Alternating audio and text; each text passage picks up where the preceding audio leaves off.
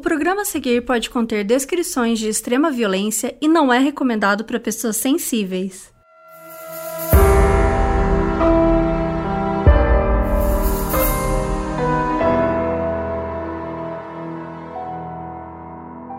Oiê, eu sou a Mabê. E eu sou a Carol Moreira. E hoje a gente vai falar de uma história bizarra que foi contada na série The Val. A gente vai contar assim a versão resumida, né? Bem resumida. E depois a gente vai trazer a Marina Smith do site True Beauty, que trabalha com beleza, só que ela é viciada em true crime e a moça série também vai falar com a gente sobre isso. Então, ó, a gente vai contar aqui uma versão bem resumida, só pra gente lembrar os pontos principais e tal, e a gente vai debater mais tempo e tal sobre isso. Então, se você ainda não assistiu a série e preferir saber mais, vê a série antes e depois volta. Se você não liga né, pra spoilers, então tudo bem, fica aí. E é uma série documental da HBO, tem nove episódios de 45 minutos, 50 minutos por aí. Ela acabou de estrear, ela estreou agora em 2020 e a gente acompanha a história de uma seita. Sim, uma seita. Só que, como toda seita, eles não falam, oi, gente, somos uma seita, né? Eles vão conseguindo mais e mais pessoas para entrar lá com o papo de que é um negócio pro crescimento pessoal, uma coisa meio coach, assim. Até aí tudo bem. Se fosse uma seita que pregasse coisas boas, bacana, legal, enfim, se fosse realmente a ideia de ser um lugar feliz para fazer coisas para o crescimento pessoal, aí tudo seria tranquilo. Só que ali dentro foi criado um grupo só para mulheres que eram chamadas de escravas. Elas eram marcadas com um símbolo, tipo como você marca gado, e elas tinham que obedecer o que as suas mestres mandavam o tempo inteiro, até o que elas poderiam comer. E tudo isso volta para um homem, um cara, um indivíduo, aquele desgraçado que criou a seita e todas as coisas horríveis que aconteceram ali dentro, o Keith Raniere.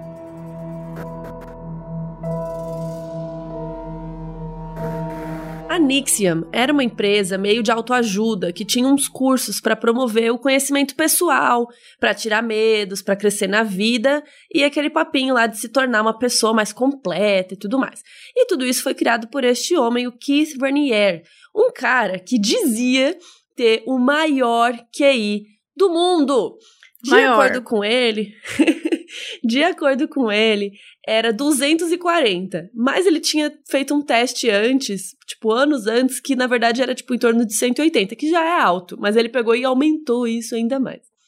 E ele dizia que ele queria usar toda essa inteligência para ajudar os outros. Olha que bonzinho ele. Muito bonzinho. Então ele conheceu a Nancy Salzman, que era uma psicóloga formada em PNL, mas assim também ela dizia que era psicóloga. Depois a gente vai descobrir que nem, mas nem isso ela era direito.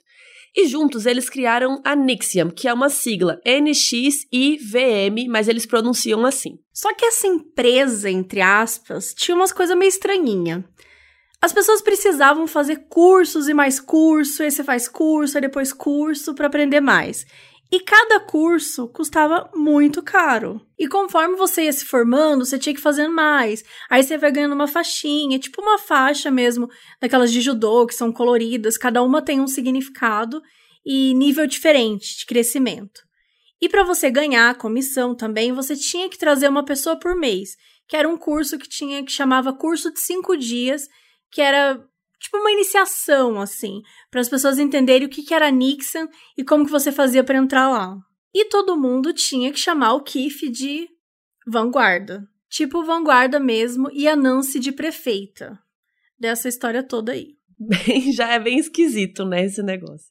E aí tinham duas irmãs, as irmãs Bronfman, que eram herdeiras de um império de bebida alcoólica e tal, e elas entraram para essa Nixia. E, gente, elas desembolsaram milhões de dólares ao longo dos anos para que o Keith usasse nas aulas do programa, para investir, para tudo mais ali dentro.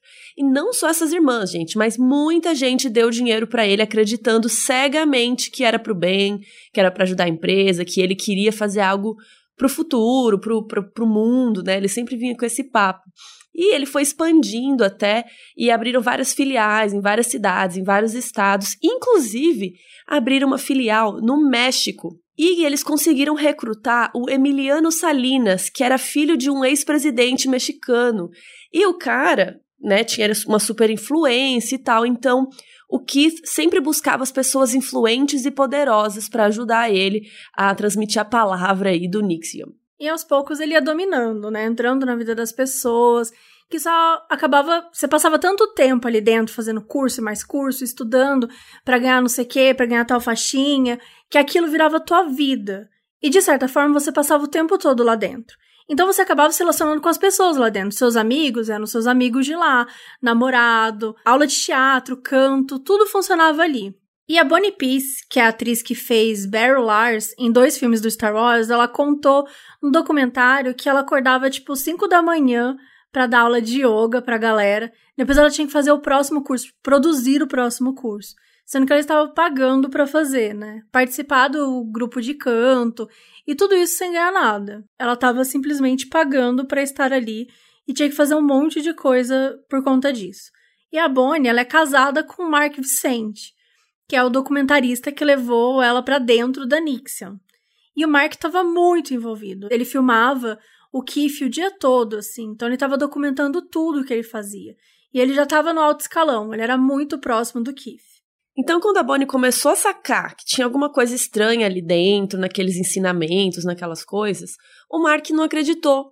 Mas, mesmo assim, a Bonnie conseguiu sair do grupo. Isso foi bem problemático para os dois, assim, porque ela ficou sofrendo pressão e ele ficou ali dentro ainda, né? Ele não saiu do grupo, então ele ficava sofrendo pressão também para ele resolver isso, para ele cuidar da Bonnie, para trazer ela de volta, enfim. Só que com o tempo, a Bonnie finalmente conseguiu convencer o Mark que aquelas coisas não estavam certas, e os dois começaram a investigar a fundo o que estava rolando ali na Nixium, e o que eles descobriram foi chocante.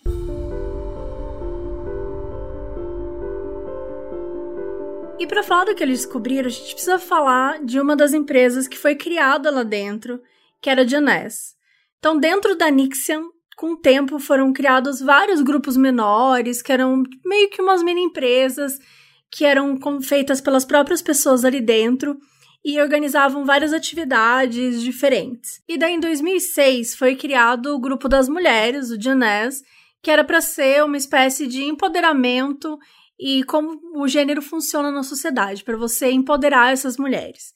E uma das líderes desse grupo, que estava na Nixon já fazia muito tempo, era uma atriz famosa por seu papel na série Smallville, a Alison Mack, que fazia o papel da Chloe lá e tudo mais, e foi que deu bastante fama aí para esse caso, e por isso que a gente ficou sabendo. E o Keith era líder do grupo também, porque enfim, né, ele criou tudo, então ele era líder disso também.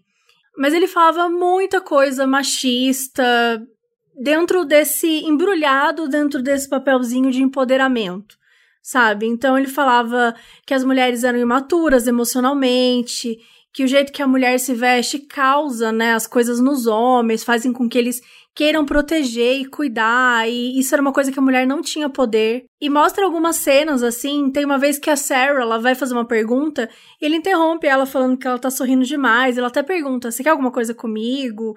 E ele realmente fazia isso para deixar desconfortável e mostrar que o que as mulheres achavam normal fazer e tal, aquilo na verdade provocava os homens e prejudicava e fazia com que elas não fossem respeitadas.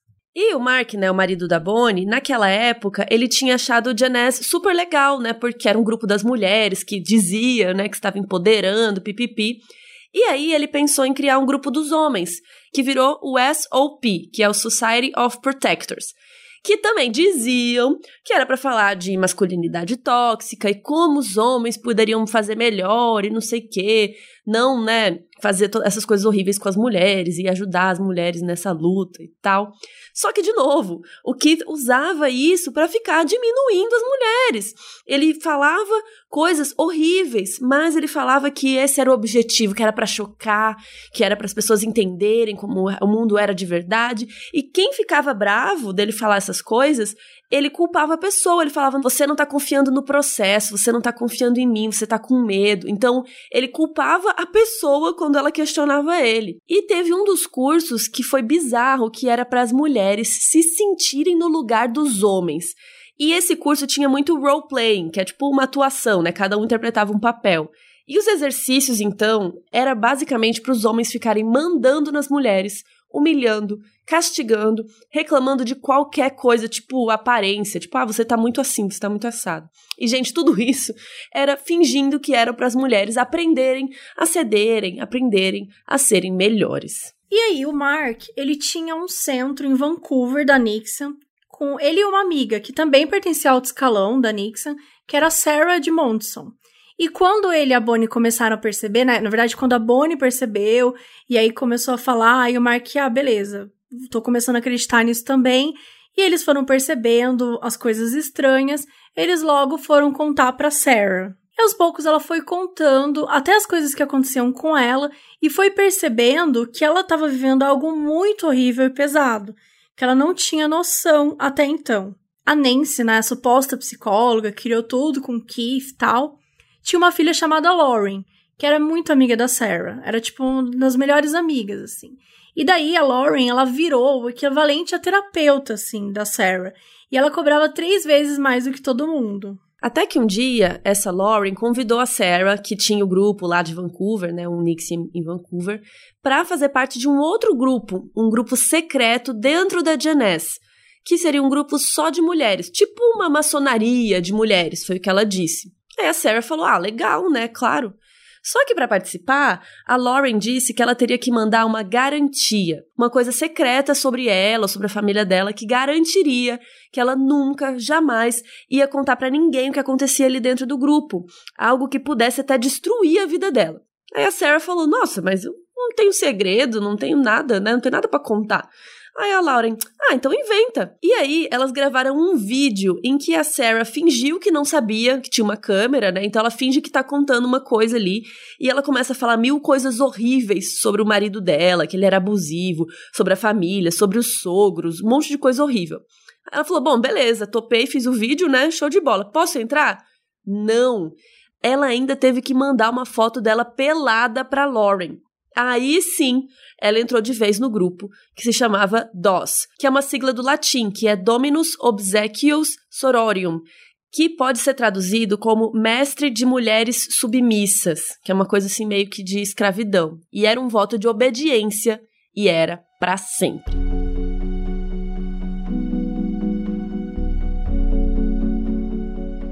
Agora a Sarah tinha que chamar a própria amiga de mestre e ela seria chamada escrava da Lauren. E além disso tudo, ela tinha que arrumar as suas próprias escravas e fazer o mesmo com elas, né? Virar mestre dessas outras mulheres. E as ditas escravas tinham que perguntar tudo para mestre. Então, assim, quero comer tal coisa, posso ir? Quero dormir, posso ir? Ah, eu preciso levar meu filho para a escola, posso ir? Elas tinham que ficar o dia inteiro ligadas no celular e se a mestre mandasse uma interrogação, elas tinham que estar disponível naquele momento para fazer o que é quer que ela pedisse. E para piorar, ainda tinha um esquema de ficar contando calorias.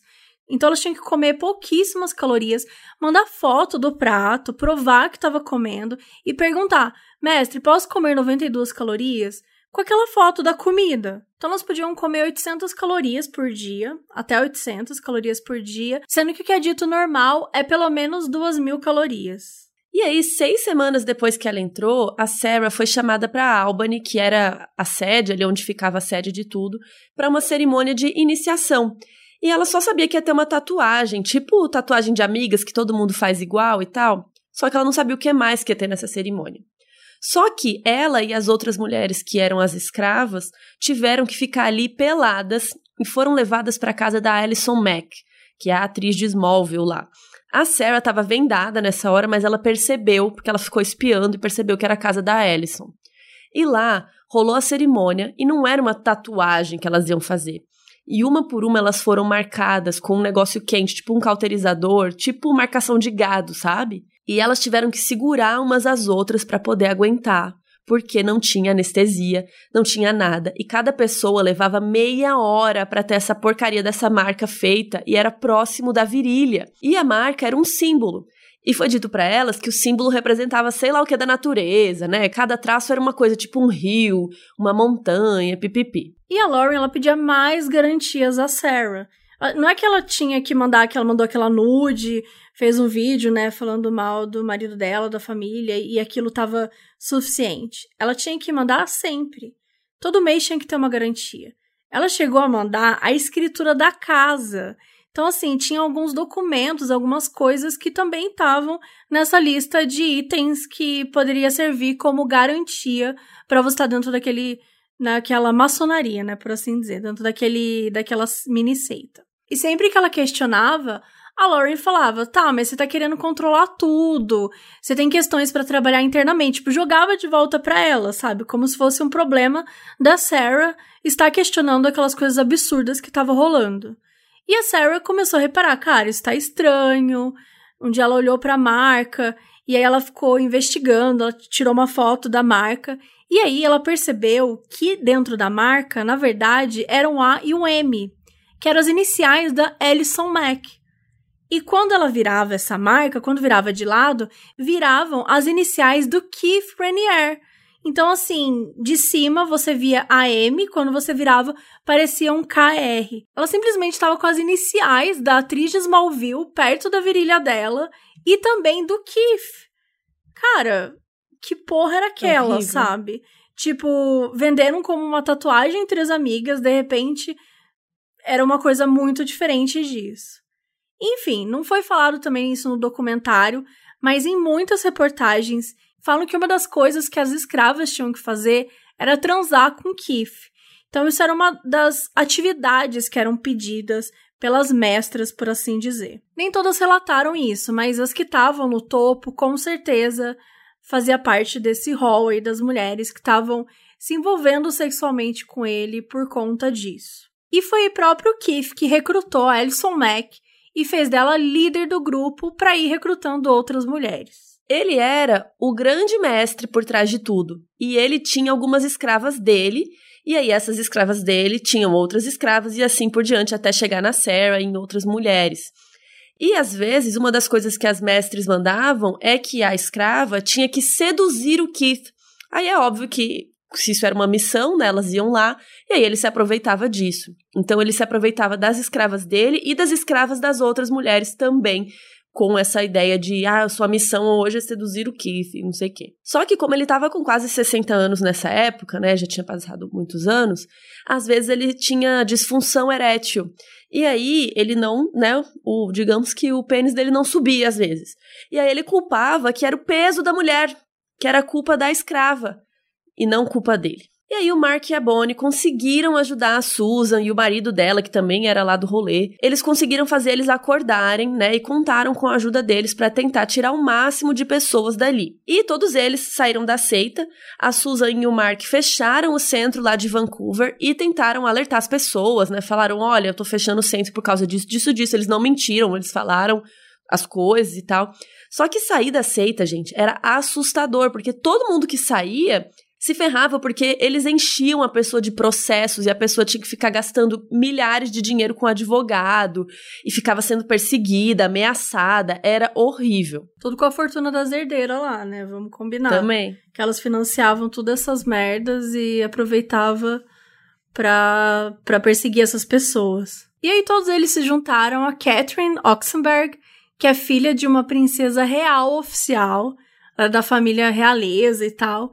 E a Catherine tem a filha chamada Índia, que estava super cega ali dentro da Nixon, e a Catherine queria fazer de tudo para tirar a filha dela ali. Uma grande guerreira, como o documentário mostra bastante essa luta que ela fez aí para conseguir tirar a filha dela disso. Então, eles foram juntando informações, depoimentos e conseguiram levar para a FBI. E o papel da Catherine foi muito importante nisso. Eles juntaram muitas pastas de provas que mostravam o quanto a organização era criminosa e toda a culpa do Keith Raniere nisso tudo. E daí, quando a FBI começou a investigar melhor, o Keith vazou para o México. Vazou, né? Fugiu. Então ele foi preso lá, e quando ele foi encontrado, ele estava com várias ditas escravas, né? Numa preparação para renovação dos votos do DOS. Inclusive, a Lauren e a Alison Mack estavam presentes. E parte da cerimônia que elas estavam lá em volta dele é que elas iam fazer sexo oral no Keith. Tipo, várias mulheres iam fazer sexo oral nele ali como parte dessa cerimônia. Enfim. Aí ele foi mandado de volta para os Estados Unidos e foi preso. em junho de 2019, ele foi condenado por sete crimes. Então, assim, crime pra caramba. mas que inclui aí tráfico sexual, conspiração de trabalho forçado, extorsão, produção e posse de pornografia infantil. A sentença do Keith Raniere acaba de sair. Sim, essa é uma mensagem do futuro, tá? Tô vindo aqui contar. Saiu no dia 27 de outubro e ele foi condenado a 120 anos de cadeia. E aí, em outubro desse ano, a herdeira Claire Brofman, aquela lá que, tá, que, deu dinheiro, que participou, ela foi condenada a seis anos e nove meses de prisão por fraude no cartão de crédito e conspiração para abrigar imigrantes ilegais em troca de serviço e trabalho.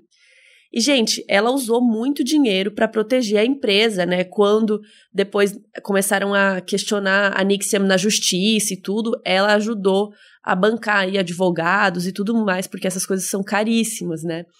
E aí pediram para diminuir a sentença dela porque ela não sabia de nada, né? Que ela não sabia do DOS, diz ela que não sabia de nada disso.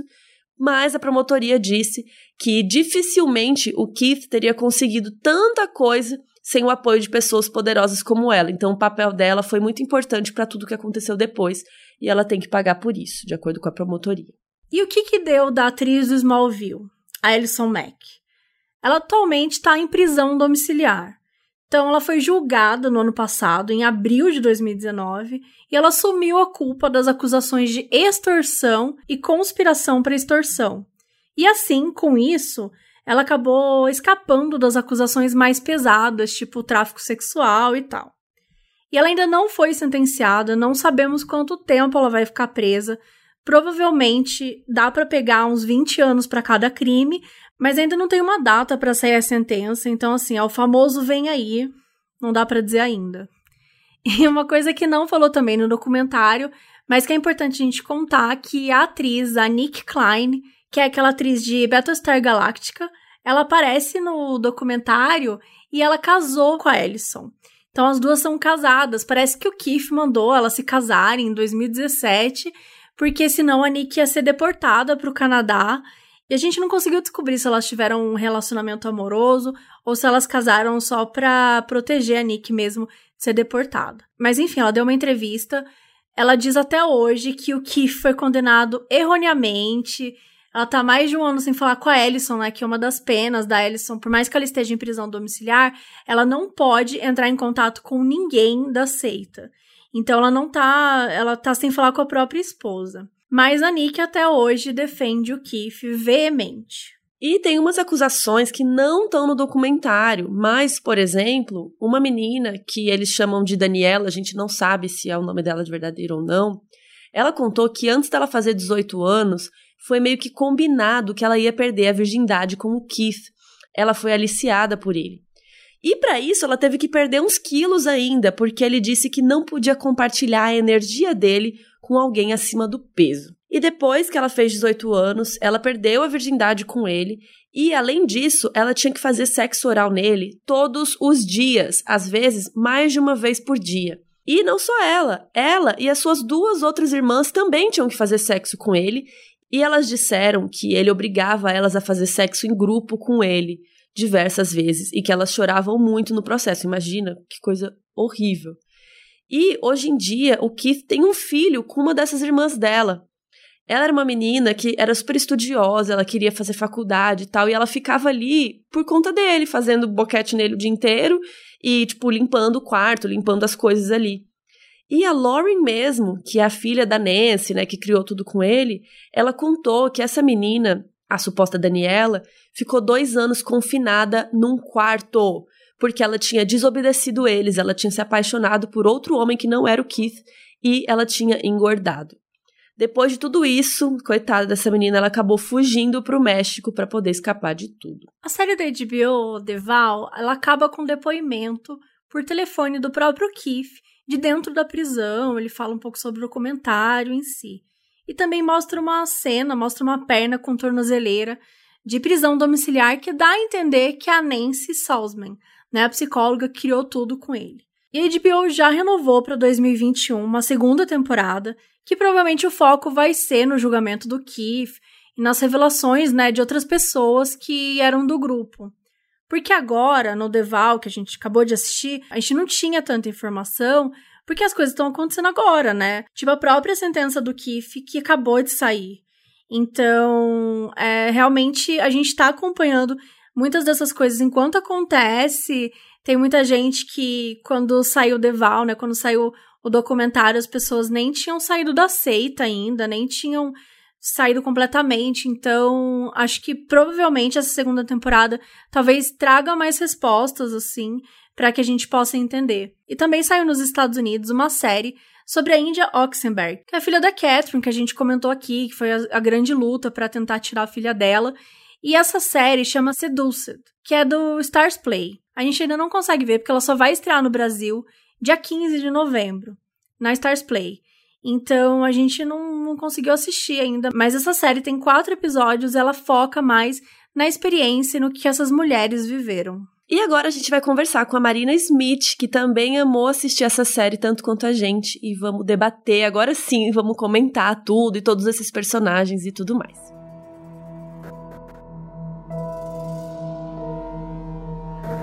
Então estamos aqui com a Marina Smith! Oi! Oi! Nossa, eu dei oi, né? Bem doida. oi, Marina. Oi, Marina! Tudo bom? Vocês sabiam que o nome da Mabê é Marina? Olha, tô aqui me achar hoje. É. E a gente tem um gosto muito parecido, Mabê.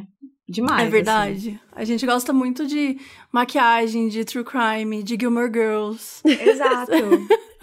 É, muito específico, só, né? Só o Gilmore Girls que eu não vou poder compartilhar com vocês, realmente. Sério? Ah, não Ai, foi nossa. meu hype, não sei, não bateu pra mim na época. Eu vi assim, mas sabe? É.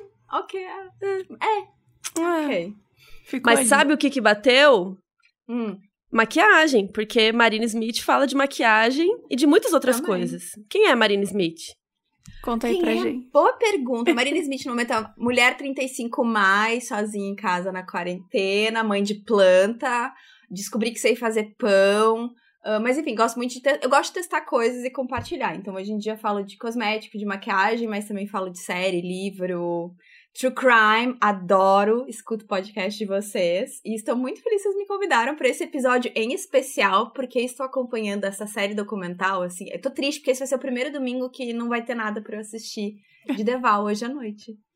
E o que, que é foi verdade, que Deval né? te pegou muito, assim? Por que, é que, que Deval adoro... foi o assunto cultos para mim sempre foi muito fascinante. Eu sei, porque para mim era minha, meio que na minha cabeça assim, ah, tudo bem, nos anos 70 não tinha internet, a pessoa não tinha como se informar. Então chega o fulano dizendo que é, sei lá, o próximo Jesus Cristo, a pessoa tá muito ok, talvez acredite, mas hoje em dia tu pode dar um Google. Só que, né, no caso de Deval, a gente vê que não é bem assim, porque esse é um culto super, ultra, hiper moderno. As pessoas podiam ter dado esse Google, talvez tenham dado, e mesmo assim se mantiveram ali. Então a minha questão toda é por que, que alguém entra num culto? Por que, que a pessoa fica? Como é que rola isso? É, eu acho que eles falam isso na série, né? Que, tipo, ninguém entra num culto sabendo que é um culto, né? Que é uma seita. A pessoa vai, é tipo, é vai ser boa. muito legal. Eu estou me sentindo é. melhor, realmente, né? Ele é todo feito para você sentir muito. É, para você sentir pertencido àquele lugar. Então você sente que aquelas pessoas gostam mesmo de você, que aquele lugar é o seu lugar, que é onde você pode ser você mesma, se abrir. E é isso que você falou, tipo, ninguém chega e fala: "Oi, isso aqui é um culto, você quer entrar?" Sabe? Você vai ter que fazer um monte de coisa que estranha. Ninguém fala dessa forma. Só que aí Exato. você vai, né, entrando, se relacionando com as pessoas, sentindo confiança nas pessoas né? Tem gente lá que tá nesse culto aqui 10, 12 anos. Não tem como você não sentir confiança numa pessoa que você tá 12 anos junto, né? Então vai. Isso vai puxando você. Também sou muito fascinada com essa coisa de culto. Eu amo esse assunto. Eu sou assim, eu, eu, eu adoro. E, te, e, tem alguns podcasts que falam só sobre esse assunto. Tudo, qualquer documentário que surge, aliás, vocês não assistiram ainda, Holy Hell, recomendo muitíssimo. Tinha na Netflix, acho que tiraram agora.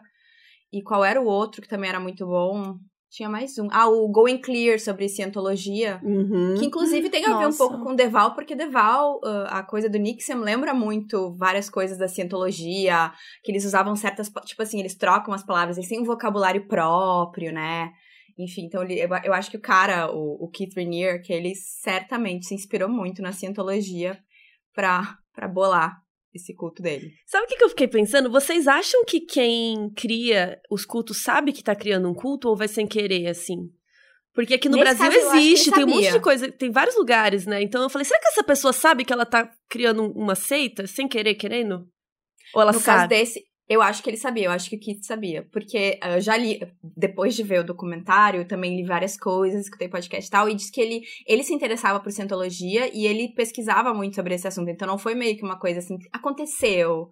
As pessoas começaram a me, endeza- me endeusar e eu resolvi entrar nesse É. papel. Acho que, ele- eu, acho que ele pensou. De certa forma, eu acho que no caso dele também foi uma coisa pensada, mas a gente também pode pegar a própria experiência que ele teve com a empresa, que ele teve uma empresa de marketing multinível, né, a famosa pirâmide. E a- as próprias experiências que ele teve na empresa, de certa forma, você vê que ele traz pro, pra seita. Então, ele, né, aquela coisa de das pessoas estarem é, produzindo alguma coisa que é pro bem-estar, e nanã, aquela, né, toda a vibe que ele traz, o, a, a maneira de você pegar uma pessoa e ficar endeusando, eu acho que ficou um pouco isso, e era aquele tempo todo, né, não, eu sou cientista, não, eu tenho 240, é, meu, meu QI é alto, não, meu QI é alto, então virou aquela coisa do tipo, meu, mas esse cara é um gênio, eu tô do lado de um gênio. Né? Mas Exato. eu Então- amei, não lembro quem que falou que perguntou pra ele assim, mas nossa, com um QI desse tamanho, por que, que você não tá salvando o mundo e você tá aqui Foi a criando uma seita? perguntou.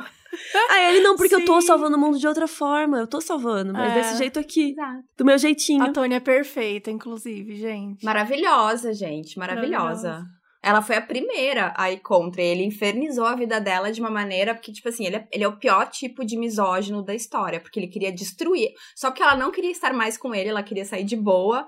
Ele Sim. tentou destruir a vida. Tipo assim, eu quero te aniquilar com essa pessoa, acabar com. Ele, ele odiava mulheres. Ele, obviamente, Sim, odiava mulheres. Ele odiava mulheres. Isso que você falou é muito, é muito real, assim. Não é que ele queria só, sei lá, diminuir a autoestima, ele queria destruir as pessoas, destruir completamente. Quando E você dominar, tira tudo né? que a pessoa tem, ela fica vazia. E, e é, e é muito forte isso, porque você não tá matando, né? Ele não tava fazendo uma violência nesse sentido física, assim. Ele não tava chegando lá e dando um tiro nas pessoas. Mas ainda assim, eu, eu sinto que, de certa forma, ele matou muita gente, sabe? Sim. Porque ele conseguiu esvaziar de verdade as pessoas.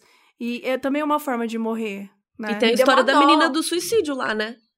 Também. Sim. E teve as outras pessoas, apareceu muito pouquinho, inclusive, no documentário. ah, a, qual é o nome dela? Agora não vou lembrar, mas é, tipo assim, todo mundo que saiu do culto e tentou ter uma vida normal não conseguiu, porque ele enterrou em, em processos e mais processos, então a pessoa não podia nem trabalhar, porque ela tinha que se defender literalmente diariamente, porque era sei lá quantos centenas de processos um ano, entendeu? E a grana, né, que Então- você gasta com advogado e tal. Grana, tempo, te- ela apareceu muito pouco. e Eu lembro dela, tipo assim, chorando. Eu tive que, sei lá, pegar uns trabalhos de DJ, porque era a única coisa que eu podia fazer pra ganhar algum dinheiro e me sustentar. Ai, porque sim, assim, aí de ela- noite, no fim de semana, porque o resto da semana eu tava ali, no, sabe, no tribunal me defendendo.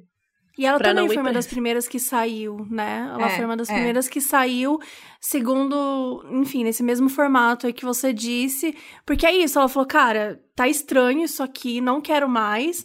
Só que não dava pra você sair totalmente, porque tinha essas herdeiras com ele, né? Essas mulheres que, que eram duas irmãs herdeiras, estavam do lado do Keith, elas tinham muita grana, muita grana. Então ele podia meter um monte de advogado, promotor, tinha muita gente do lado dele.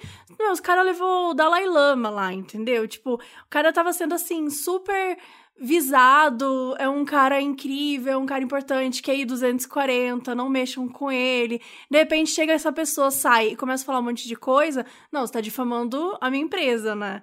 E aí era isso, enterrava a galera de um jeito que acabou com a vida também, né? Financeiramente e as pessoas ficavam perdidas em todos os sentidos. Então era aquela coisa, você entrava, mas você nunca podia sair dali, né? Era, você vivia num, em constante terror, né? Um terror psicológico muito forte. E tem a ver também com o lance do collateral lá, né? O colateral ou as garantias, né? Por que que quando ele criou o DOS, ele pedia para as mulheres mandarem essas garantias? Porque isso, literalmente, é uma garantia de que elas não vão sair, que ele tem a vida dessas pessoas na mão e às vezes a vida de um jeito, né? A escritura da casa, imagens da pessoa se Gente. masturbando, sabe? Coisas assim que realmente podem destruir a vida de alguém, dependendo, né? Se saísse na No internet. caso da Sarah, era ela, ela um vídeo gravado ela falando mal do marido, dizendo que o marido espancava o filho, que ele nunca fez, diga-se de passagem, mas que se por um acaso, se por um acaso vai à tona, tu imagina, destrói a família. E ela, e tipo assim, porque no caso da Sarah, ela nem tinha o que dizer, tipo assim, ah, não tenho segredo, não tenho nada que. Então, tipo assim, a foto, tipo, né, pode mandar um nude, Sim. e aí outra coisa que ela fez foi esse vídeo falando mal do marido. Imagina o quanto você tem que estar tá inserida num, num contexto, num lugar, para uma pessoa falar: Ah, então se você não tem nada, grava um vídeo como se você estivesse falando mal do seu marido, e a pessoa falar isso, sabe? Uhum. Porque quando a gente fala, parece muito, e é muito absurdo. É muito absurdo. Só que a maneira, né, quando você começa a ver como é que essas pessoas estão inseridas lá e como elas confiam, elas começam a entender, não, mas isso é uma coisa diferente, porque o porque, querendo ou não, essa empresa nova que, né, eles nem sabiam que no início era do Kif, que era uma coisa de mulheres, só a mulher estava envolvida, tal, bem entre aspas, era uma coisa totalmente sobre mulheres serem mais fortes e mulheres estarem conseguirem atingir né, níveis melhores e, e, mudar o mundo. Tinha essa coisa, né? Eu acredito que as mulheres podem mudar o mundo. Mas elas vão ter que transar comigo, vão ter que me dar garantia, vão ter que dar a escritura da casa. Porque, sim, com certeza essa é a melhor forma de mudar o mundo para ele. Né? Mas ele conseguia fazer com que fosse um, um, realmente uma pirâmide, é quase que uma pirâmide mesmo dentro de uma empresa, só que assim, da, da pior forma possível. Que ele quebrava essas mulheres mentalmente, psicologicamente, todas as formas possíveis. E, cara, o conceito de virar uma escrava. Assim. Então.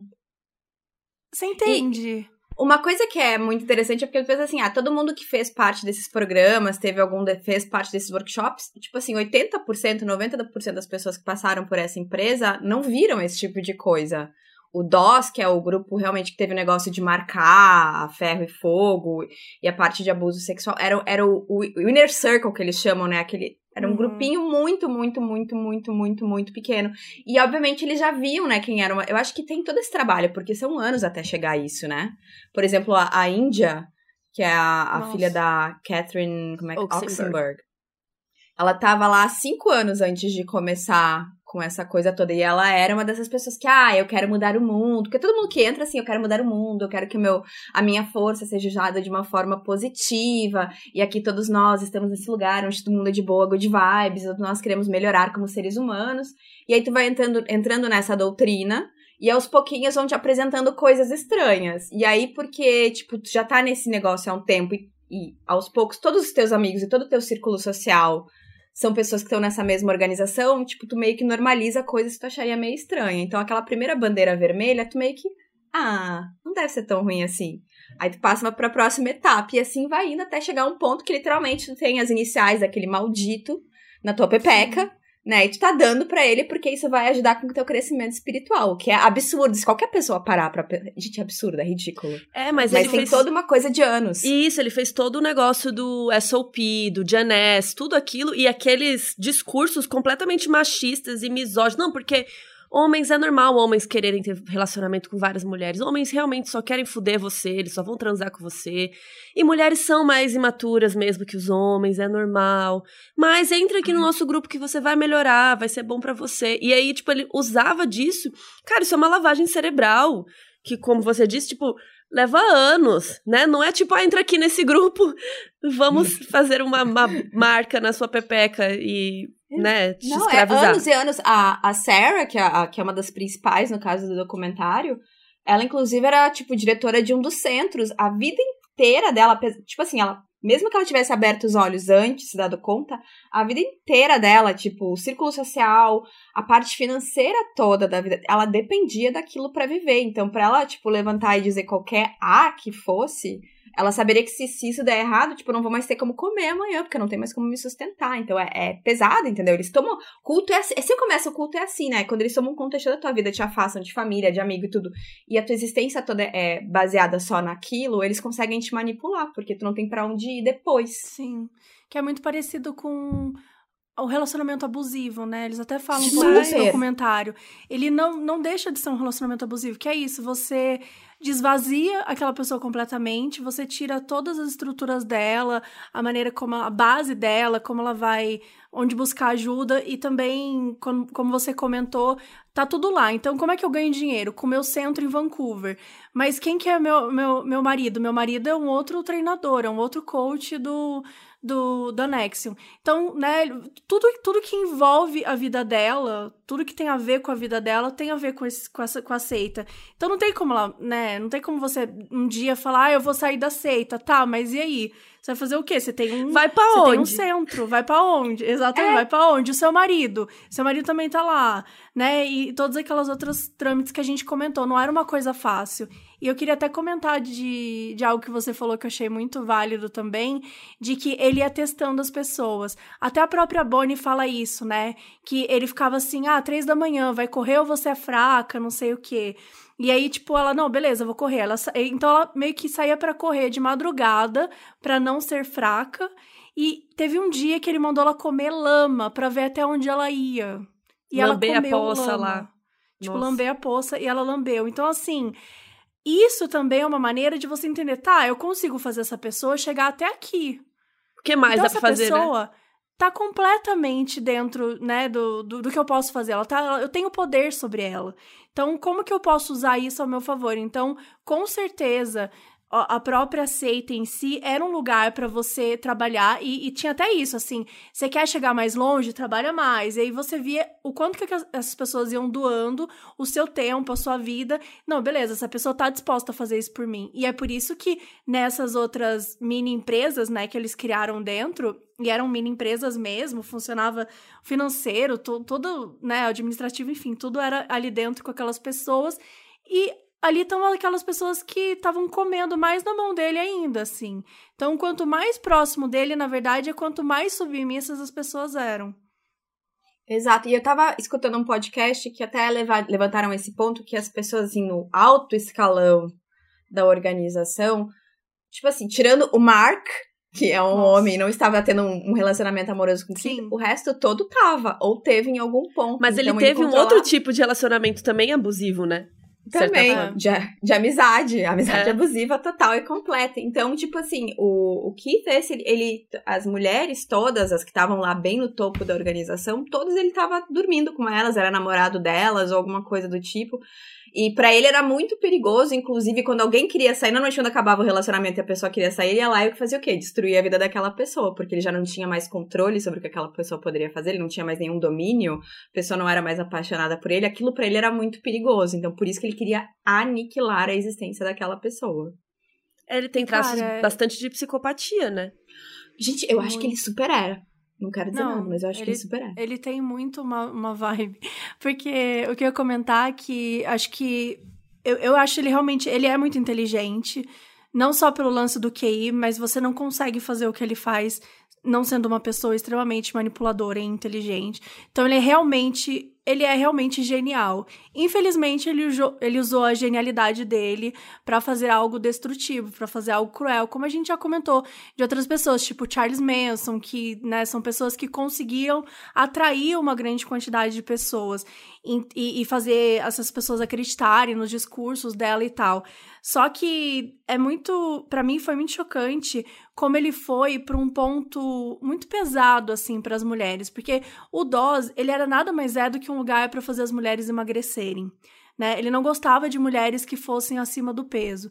Então ele tinha essa coisa de, ah, eu não quero trocar energia com uma mulher que não seja acima do peso. E, e, e aí você tinha que pedir permissão para comer. E tinha uma série de coisas que você fazia que as mulheres, elas estavam.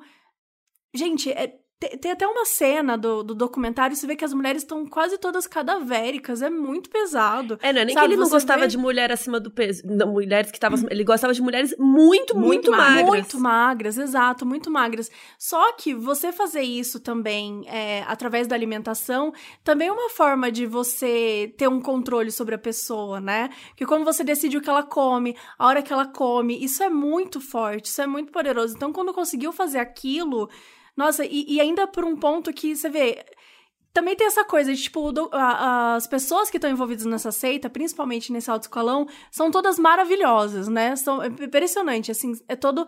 Parece elenco da Malhação lá do, do, do dos anos 90, sei lá, 2000. Tipo, é só gente linda. E só pessoas que se acham feias, só pessoas que têm, né, a estima prejudicada, que acham que precisam perder mais peso. Então, assim para mim é, é, tão pesado ainda ele ter ido por esse ponto fraco, sabe? Que pra mulher já é super complicado lidar com a pressão da estética. E aí, e aí, sabe? Tipo, beleza, você quer entrar? Então, assim, você tem que fazer valer, você tem que ser forte, você tem que emagrecer, você tem que perder peso. Então, assim. É tipo nossa, um teste, né? Isso que é bizarro. Ele usava isso como se fosse um teste para ver seus limites. Até onde você consegue ir. Quanto Sim. será que você consegue que eu comer? mais puta. Vocês viram a cara do Keith? O corpo do Keith? Sim. A figura do que é o Keith? Gente. E ele quer dizer o que, que eu posso ou não posso comer? Sério mesmo? Sério, não, Keith? Ele... Quer que eu não, seja magra, mas tu não é. Falava...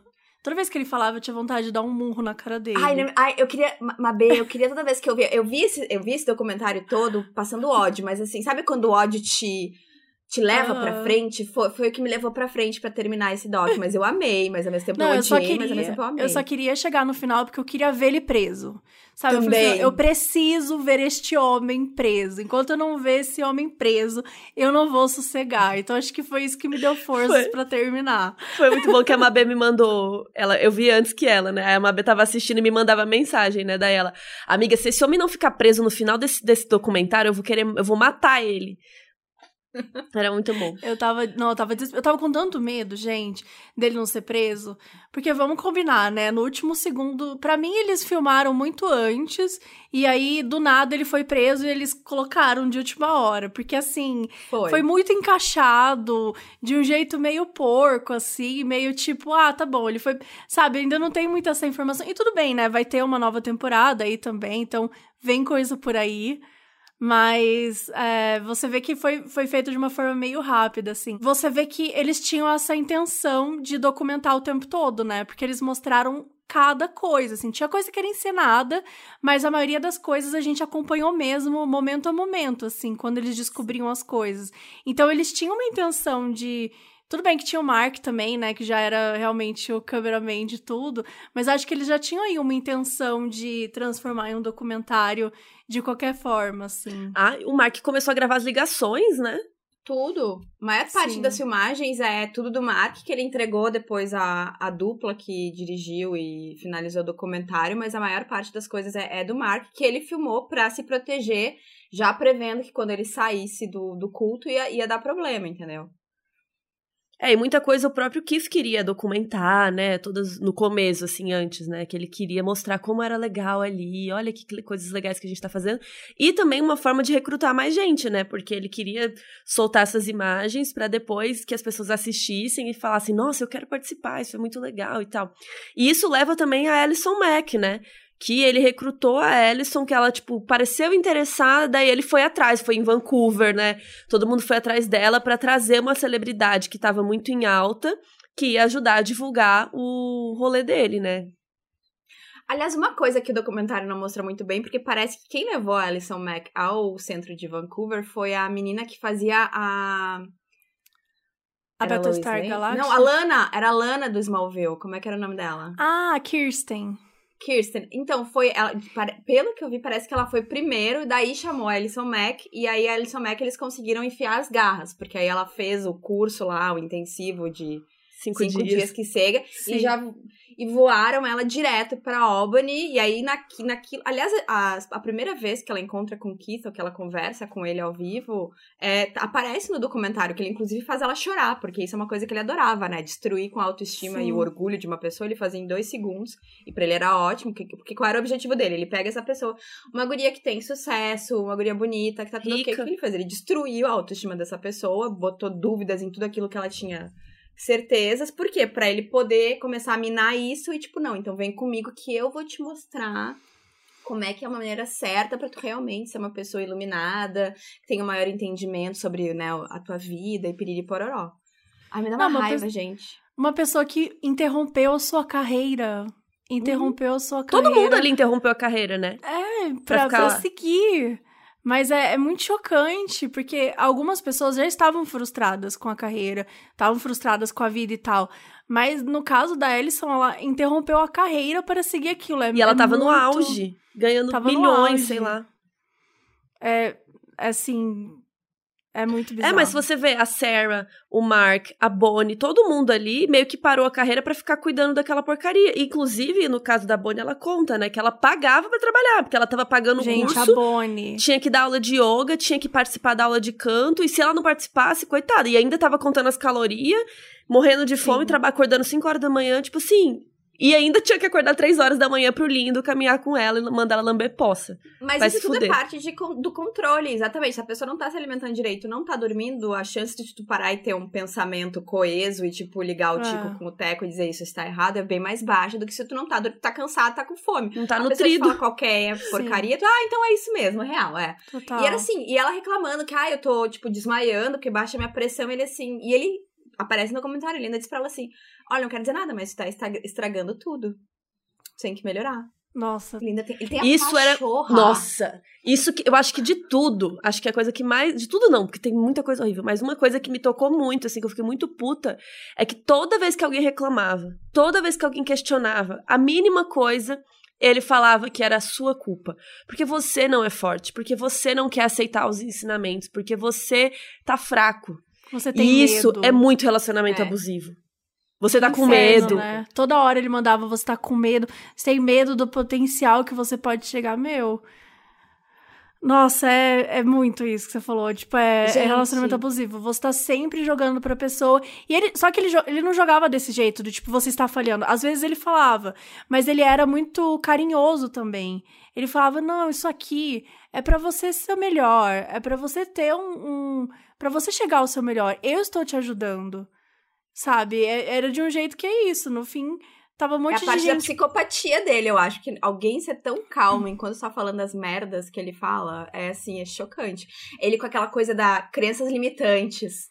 Isso é uma crença Nossa. limitante tua, de que tu tem que dormir oito horas por noite para estar tá bem no outro dia. É uma crença limitante, vamos nos livrar Gente, dessa crença. Gente, a o próprio coach. Limitante. O próprio. Ai, que ódio, meu Deus, dava raiva só de pensar. Ai, eu tinha vontade de dar na cara dele. 5 em 5 minutos a cada episódio. Não, Sim, isso que gente, você falou da. Pode falar. Não, eu ia falar, e a Índia? A perseguição isso. que foi a mãe da. Gente, aquela mãe eu queria abraçar tão forte. Porque a força que aquela mulher teve. E foi até uma coisa que eu comentei com a Carol, assim, no, nos anos 60, nos anos 70, quando começou a rolar muito esse lance de culto nos Estados Unidos, né? Era, virou, sei lá, uma, uma grande loucura. Existia uma profissão que você pagava, que eram tipo pessoas que elas sequestravam os seus filhos, os seus parentes, enfim, os seus entes queridos que estavam no culto, sequestravam essa pessoa para sair do culto. Então, existia uma profissão que sequestrava, obviamente legal, mas sequestrava essas pessoas, colocavam ela num lugar lá, é o único sequestro legal da história, porque é um sequestro para te tirar do, do culto, aí te deixavam preso num lugar durante umas semanas e tal, para você conseguir, né, porque se, se soltar você vai correndo pro culto, para você conseguir entender a da lavagem cerebral, porque de novo, se você leva anos ensinando uma pessoa todas as coisas que ela, né, que ela é fraca, que ela precisa melhorar, na hora que você vai tirá-la dali, é um processo. E até no documentário mostra pro, pro Mark, gente, a Bonnie, tem coisa estranha aí, o Mark, ah, será? Você ficava assim, meu Deus, Mark, pelo amor de Deus. Então, enfim, né, os dois estavam dentro do, do culto e a Bonnie enxergou muito antes. Então, o processo de você conseguir se separar e de você conseguir se sentir forte o suficiente para sair daquilo também é muito lento o Mark, diga-se de passagem, que eu acho que o documentário falhou nesse ponto de não avisar que ele fez parte de um outro culto antes dele entrar pra Nixium. Sim! Porque eu acho que isso é uma informação muito relevante. Gente! ele já tinha caído nessa uma vez. Ele, ele queria assim? muito culto, ele queria muito estar em cultos. Ele é aparentemente muito suscetível a gurus e Super. coisas do tipo. É que eu acho que ele quer muito encontrar um propósito pra vida dele e ter alguma Ele quer seguir alguma coisa, ele só não achou a coisa certa ainda. Ele só se deu mal. Da primeira vez foi muito ruim, da segunda também. A segunda acho que foi pior até, né? Provavelmente. E é muito triste isso que você comentou de propósito, porque no fim é uma coisa muito válida isso, né? Você descobriu o seu propósito, você procurar alguma coisa que vai te fazer bem, que te ilumine, enfim, que pode ser várias coisas. E se você for olhar, é, o que essas pessoas todas estão procurando é a mesma coisa. Elas querem se sentir úteis no mundo, né? Elas querem sentir que elas estão fazendo algo bom. Então, até numa coisa. Não são pessoas ruins a maioria delas, né? A maioria delas não eram pessoas ruins, eram pessoas que queriam mudar o mundo, que achavam que ali era uma forma de ajudar mais, por isso que elas se doavam tanto, né? Por isso que elas se entregavam tanto, elas realmente acreditavam naquilo. Tipo, não é uma empresa, tipo, ai, veste a camisa da empresa, você, ai, foda-se, sabe? Não é sobre isso. É sobre, cara, eu estou mudando o mundo eu estou transformando, E se melhorando, né? sabe? né? Muita gente se sentia muito melhor, né? Nossa, eu tirei meu medo de sei lá o quê. Eu tinha medo de a cavalo, agora eu tô bem. Eu viajei nesse medo, mas enfim. É, as pessoas se sentiam melhores. Então, é muito triste porque eles usam uma coisa positiva pra para fazer uma coisa horrível, que é para pegar dinheiro das pessoas, fraude, extorquir, é, né, até chegar no ponto de fazer escravas, assim. Só que era tudo isso com uma embalagem bonitinha, um laço cor-de-rosa, né? Não, o, nosso, o DOS é empoderamento feminino, o SOP é pra falar de masculinidade tóxica, parece muito legal. Só que ele chegava lá e ele distorcia tudo isso e era completamente, completamente misógino. É que ele se aproveita do quê? Que todo ser humano, a maior parte de nós, todo mundo quer se pertencer a alguma coisa, quer ter uma comunidade, quer estar envolvido na comunidade e quer ter um propósito, um propósito mais próximo e um propósito maior. Então, é, as pessoas entravam nessa, eu vou ajudar a mudar o mundo e agora eu tô aqui rodeada dessas outras pessoas que acreditam nas mesmas coisas que eu acredito e todo mundo tá junto, a gente vai melhorar o nosso potencial, vai ser tudo lindo, maravilhoso.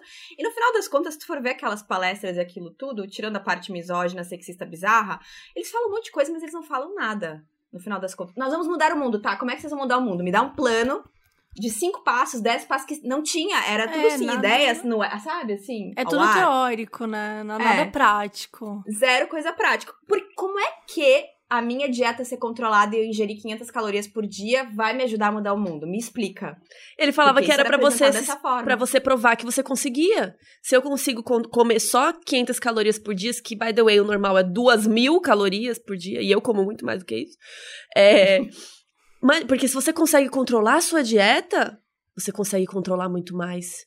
Você consegue controlar sua mente e as coisas. Então por que você, Keith, Controla obviamente você, não come só 500 calorias por dia, Keith? Me explica. Comendo batatinho o dia inteiro, ele lá. Gente, a figura daquele ser humano e ele querer exigir alguém, alguma coisa de qualquer outra pessoa mesmo. Ai, sério. Não é. Dá uma raiva, é uma não, revolta, é uma revolta. E ele mandava todo mundo mudar para aquela porra daquela cidade lá de Albany pra ficar do lado Nossa, dele. Nossa, que, que viciado, né? Todo mundo tinha que mudar para aquele lugar também. Pra ele controlar mais, né? Pra ele ficar é. ali em cima. Total. É. Gente, não. Odeio. Eu tenho ódio do Kid Mortal. Quero que ele morra. Eu sei que é horrível, mas eu quero que ele morra. E a Alison? O que, que vocês acham dela? Porque, querendo ou não, ela é uma vítima também dele. É. Ela foi controlada por ele, mas ela cometeu coisas horríveis. E aí? Concordo. Acho que ela precisa de um tempo na cadeia, mas não tão grande. Eu, eu, espero que ele nunca mais saia da cadeia. Eu espero que ele fique na prisão pro resto da vida. Mas a Alison Mack, eu acho que ela precisa de tratamento psicológico. Porque ela é uma vítima, mas ao mesmo tempo ela fez coisas muito horríveis. Porque ela era uma das líderes, né, das, das escravas e tudo. Então, apesar dela ter sido abusada, ela também abusou de muita gente e eu acho que ela, ela tem que pagar de alguma forma. É, eu tenho o um, mesmo sentimento, assim, em relação a ela. Acho que foi vítima, sim. Com, com certeza, assim, ela realmente parecia acreditar no que ela estava fazendo sabe? Em muitos, em muitos momentos. E, e, aparece bastante dela no documentário, né? Eu não achava Super. que ia aparecer tanto. Mas mostra muito, mostra muitas cenas. Então você vê que realmente ela tá acreditando naquilo que ela tá fazendo. Só que quando começa o dose, começa essas coisas meio estranhas, eu sinto que ali já dava para perceber, principalmente das pessoas que estão mais acima, que aquilo não tava fazendo sentido, sabe? Que aquilo, pelo menos assim, a maneira como ela permitiu e, e né, eles dão a entender que foi ideia das mulheres também o lance de ser marcada, né? E dá um pouco a entender que foi uma ideia dela. Se tem as iniciais dela também, quer dizer, sabe? É, é uma coisa muito estranha você ser tão, você tá ter uma lavagem cerebral tão grande, mas ao mesmo tempo criar um símbolo e achar que é aceitável e falar pra galera, então, e se a gente fizesse uma coisa aqui na minha casa, vou vendar todo mundo, vou trazer aqui, vou marcar todo mundo com ferro quente, com as iniciais na minha, sabe, tipo, não, não é, é, muito. Não dá, não dá, sabe? Então, mas é... é... que eu acho que ele entrou na cabeça dela, não tô defendendo ela, mas acho que ele entrou na cabeça dela a tal ponto que ele falava Sim. assim, tanto que quando a Lauren chama a Sarah para participar da tatuagem, ela fala que tipo é uma tatuagem de amigas, tipo que mostra o símbolo da nossa amizade, né? E todas Sim. vamos ter iguais e tal. Então eu acho que ele também convenceu ela disso, que todas as mulheres vão ter um símbolo que significa que elas estão unidas e tal. Só que ele convenceu ela num ponto que ela era escrava dele e ela tinha que obedecer ele também. Então ela também estava obedecendo ele como escrava. É. Então é, é, sei lá, é surreal, né? Não, é, é foda porque a gente não tem o, o, depoimento dela, né? Então a gente não consegue entender muito desse, desse dessa parte aí. Mas com certeza. Mas é que o ponto é que, é que tinham dois, tipo, dois tipos de marca, né, na, na virilha. Então tinha com as iniciais dele e tinha também as com as iniciais dela, da Alison Não, Mack. era a mesma. Dois...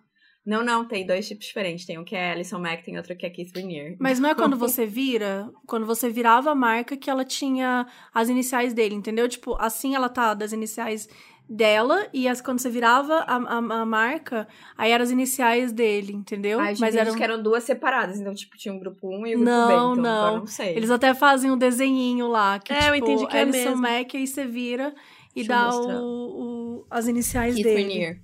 Deixa eu mandar aqui no grupo. Bom, mas igual, foi planejado, porque a inicial dela tava no bagulho. Tá ali, então ela exato. Aprovou, ela, ela aprovou ela aquele sabia. design. Ela aprovou. ela aprovou o design. acho- Ela deu ok no job e rolou, entendeu? Então, tem- ela tem alguma culpa, claro, mas assim, eu não quero que ela fique a vida inteira na prisão, mas é que a mesma coisa, tipo, Mark, a Bonnie, que agora, óbvio, felizmente eles saíram, né, e alertaram as pessoas sobre os perigos do, do culto e tal, mas ao mesmo tempo. O dinheiro todo que eles ganharam em cima disso, quanto dinheiro a, a Sarah diz que é uma das pessoas que mais chamou gente pro culto. E todo mundo que tu chama, todo- as pessoas têm que pagar. Porque não sei quantos mil dólares é cada inscrição pra cada um dos workshops. Mas não ia que ela ela, né, o dinheiro. O que, que ela vai devolver pra sociedade? Porque afinal de contas, tudo bem, ela tá dizendo saiam, não vamos. Mas assim, pra, e pras milhares de pessoas que ela chamou, ela tem um pouco de. Ela tem al- algo a pagar. Então, essa, a eu não quero que, tipo, a Sarah seja presa, mas eu acho que ela tem que, sei lá, fazer uma tour pelos Estados Unidos e pelo Canadá, dizendo: olha, perigos de culto, sabe? Devotar um pouco do tempo livre dela a Sim. alertar as pessoas sobre esse tipo de coisa. Inclusive, ela- a Indy e a Oxenberg, que saiu, né, que não mostra no documentário, mas ela saiu sim do culto, e ela está dando um monte de depoimentos, e ela também participou de uma nova série que eu não consegui assistir ainda, que já estreou, mas aqui no Brasil tá difícil de Ainda não. assistir, que é Vai Seduce. estrear em 15 no- novembro. É dia 15 de novembro no Stars Play. Ah, então. É porque já estreou lá no Stars Play nos Estados Unidos, que chama Seduced, que é mais focada nas mulheres e na Índia, contando a experiência delas, por que que elas estavam ali, como que elas eram seduzidas, né, que é o nome.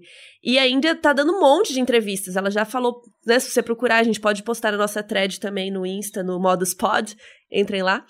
É... Mas, assim, ela tá falando um monte, mas ela não quis falar com o Deval, né? Ela só. Pelo menos não na primeira temporada, mas ela focou em falar por aí um pouco também. E ela vai escrever um livro. Tudo isso que eu ia falar era pra falar que ela vai escrever, escrever um livro e que vai, deve sair em breve também, pra alertar as pessoas e que, como que era a vida dela ali. Aliás, É o que, que vocês esperam da segunda temporada? Porque eu acho que vai vir. Porque é que assim, a questão toda é que a primeira temporada toda é aquele recorte das pessoas. É, é a realidade das pessoas que estão saindo do culto. É isso que a gente tá observando. Mas ainda tem todo o julgamento, tem todos os des- desdobramentos pós-julgamento e tal. Tanto que o, o Keith ele foi, ele foi acusado e tal, mas ele ainda não teve a sentença final. Acho que a sentença final sai daqui a dois dias. Isso. É 27 de, É, de outubro, 27. né? Quando sair, eu acho que a gente já vai ter colocado no, É. nesse episódio. Espero que ele fique o resto da vida na prisão. Nossa, sim. Com certeza. É, e a Alison Mack nem teve ainda, né? Porque a sentença das- dela ficou adiada, adiada, a gente nem sabe o que, que É. vai ser da vida dela. Eu sei que a Lauren, que eu pesquisei, a Lauren tá em, tá em prisão domiciliar. Eu acho que a Nancy também. A Alison tá em prisão domiciliar também. Também. Tá por aí. É. Mas eu tenho muita curiosidade de ver se essas pessoas vão aparecer na segunda temporada. Porque assunto tem, ainda não acabou, entendeu? Ainda tem muita coisa pra Sim. acontecer, mas. É, tem É, muita coisa que, que não conta, né, no doc, que a gente tá discutindo aqui, até que nem tá lá.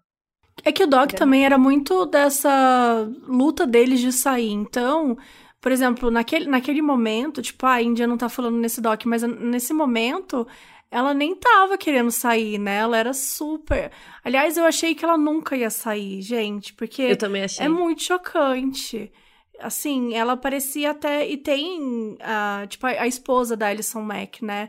Ela tá. Até hoje ela fala que não é bem assim. Tipo assim, meu, como que, como que hoje, como que hoje, 2020, você tem coragem de mandar uma carta pro juiz falando que não é bem assim, sabe? Não, o tanto de gente que apoiou o Keith no tribunal, que falou, tem que mandou carta. Gente que canta e dança na frente da, da prisão. prisão. É, ai. Sim. Mas sabe o que eu acho que é isso? É assim, tu investiu tanto tempo, dinheiro da tua vida naquilo. Você não quer acreditar. Que aceitar Exato. que foi a maior cagada da história é muito difícil.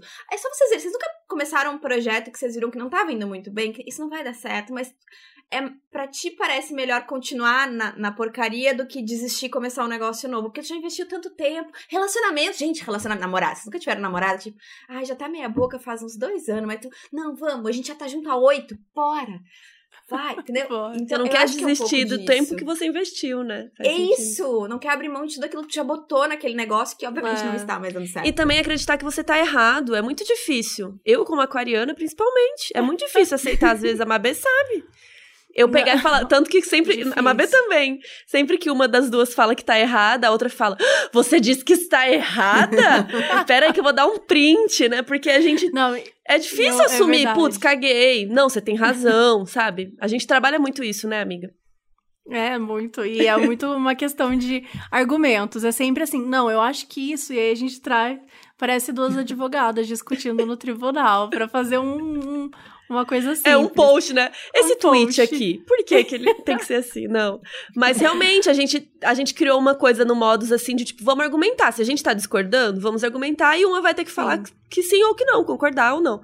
E, Exato. e é difícil a gente pegar e falar, não, realmente o seu jeito é melhor. Eu tô errada. Realmente estou numa seita e perdi vários anos da minha vida e recrutei pessoas é, para serem escravas. Sabe? Imagina você aceitar isso. Haja terapia, sabe? Bizarro, gente, quando gente... o Mark fala que ele ficou puto no documentário e é muito bom, porque o, o, Mark também ele tem uma coisa meio esquerdo macho foda. Ai, vamos né? comentar sobre o Mark. eu, Nossa, eu tenho problemas com o Mark. Mark. É. Eu tenho muitos problemas com o Mark. Deixa eu me Mas sentar quando... direitinho. Se arruma. Deixa eu me sentar que vai ser agora. Mas quando, gente, tinha uma cama de cachorro, uma cama de cachorro do lado da cama. O Mark e a, Bo e a Bonnie eram casados são casados, né? Sei lá se eles acho que são, ainda são. são. E tem um, uma tinha uma, uma cama de cachorro do lado da cama de casal e a Bonnie, quando discordava do Mark, tinha que dormir na cama de cachorro. E aí quando a mãe da Índia lá fala isso rindo, ele surta, ele surta, ele faz a Bonnie chorar e tal. Sendo que, cara, desculpa, mas assim, já aconteceu. O melhor que você pode fazer agora é rir dessa situação sabe? É, mas eu entendo fica... o ponto que ele fala que, tipo, tá muito cedo ainda pra gente rir disso, a gente ainda tá se curando disso, né? Porque, cara, mas e eu, eu acho fico... que eu acho que é uma culpa dele também. com ele. É, mas é uma culpa que ele sente. Ele. Tipo, eu deixei minha mulher dormir numa cama de cachorro quando tava, tinha a cama aqui do lado. Por quê? É, é que eu fico meio, eu fico meio assim incomodada com o Mark, porque desde o início, gente, o documentário inteiro é ele dizendo: Eu quero ser uma boa pessoa, eu estou Nossa, tentando sim. ser uma boa pessoa, tudo que eu faço é para o bem do mundo, eu não quero piorar o mundo, eu quero deixar o mundo melhor. Mas ao mesmo tempo, tu tá deixando a tua mulher dormir no chão porque ela não concordou contigo. Tu achou que isso era legal? Tipo, Ai, então, mas ele também foi, ele... né, manipulado. O que, que vai fazer? O próprio Nip lá, o marido da Sarah, tipo, ele, eles dois conversando, eu acho bem legal aquela conversa, apesar Nossa, de eu curta. Amo Nip. Eu, eu não amo ele, não. também.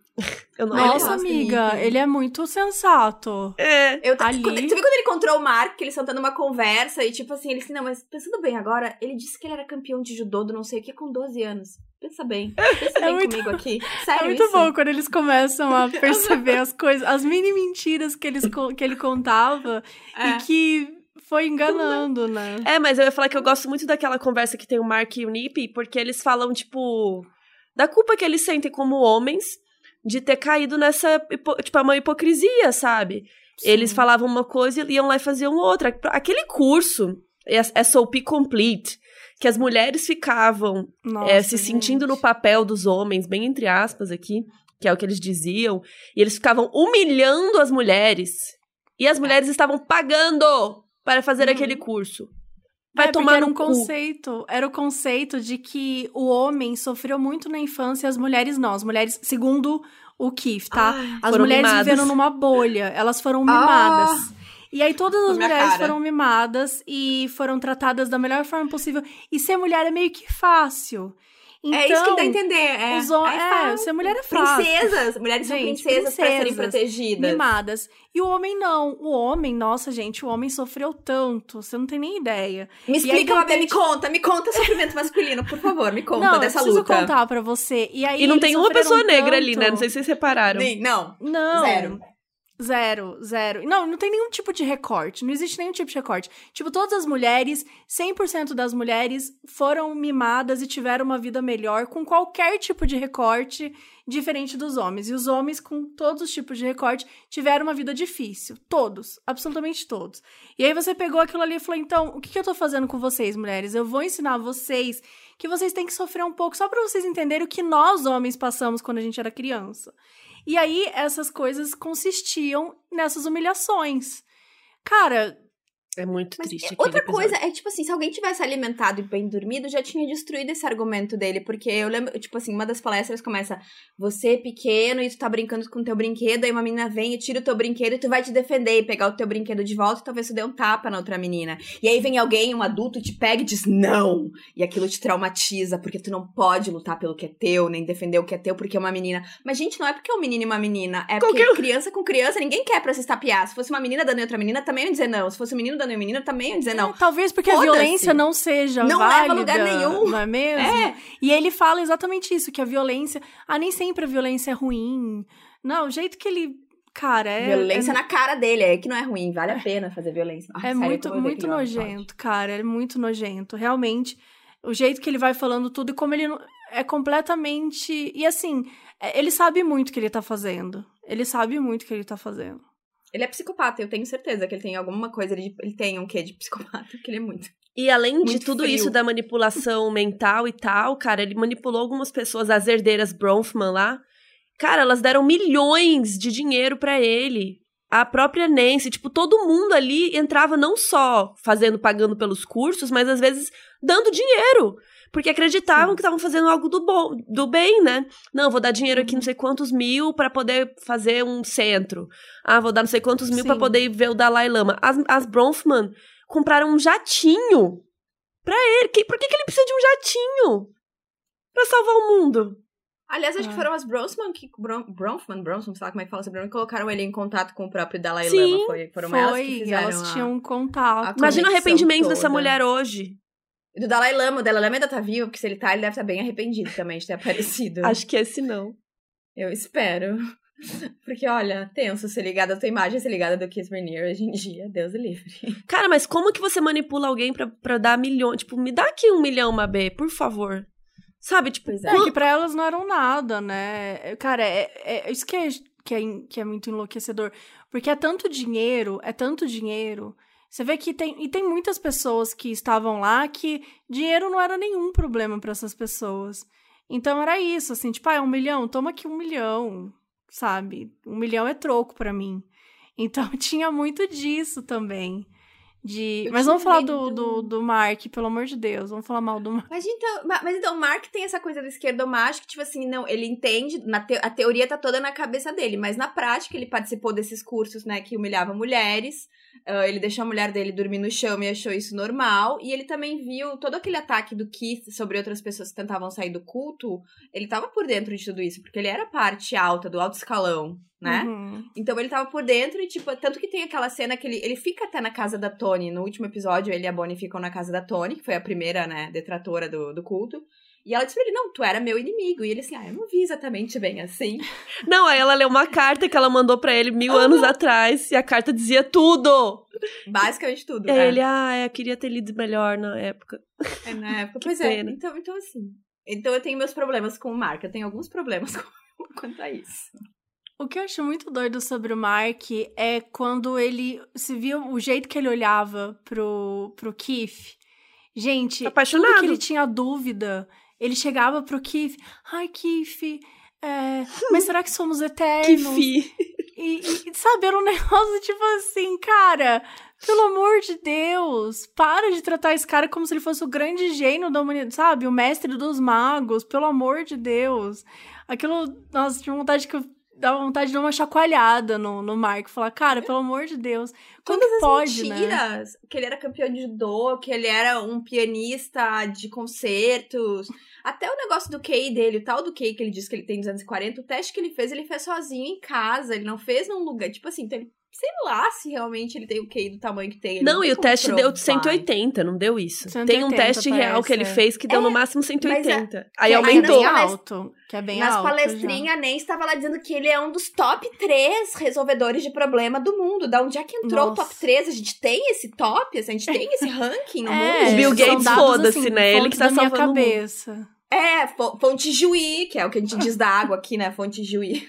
Que veio da fonte. de Fonte, minha cabeça é tudo. É. É a fonte do Bolsonaro lá, que é aquela, aquela tabela lá que ele postou do, do image stock. Ah, esse é. Ah, esse é outro. Nem vamos nem começar, que senão vai terminar meu domingo, meu, meu astral, meu good vibes.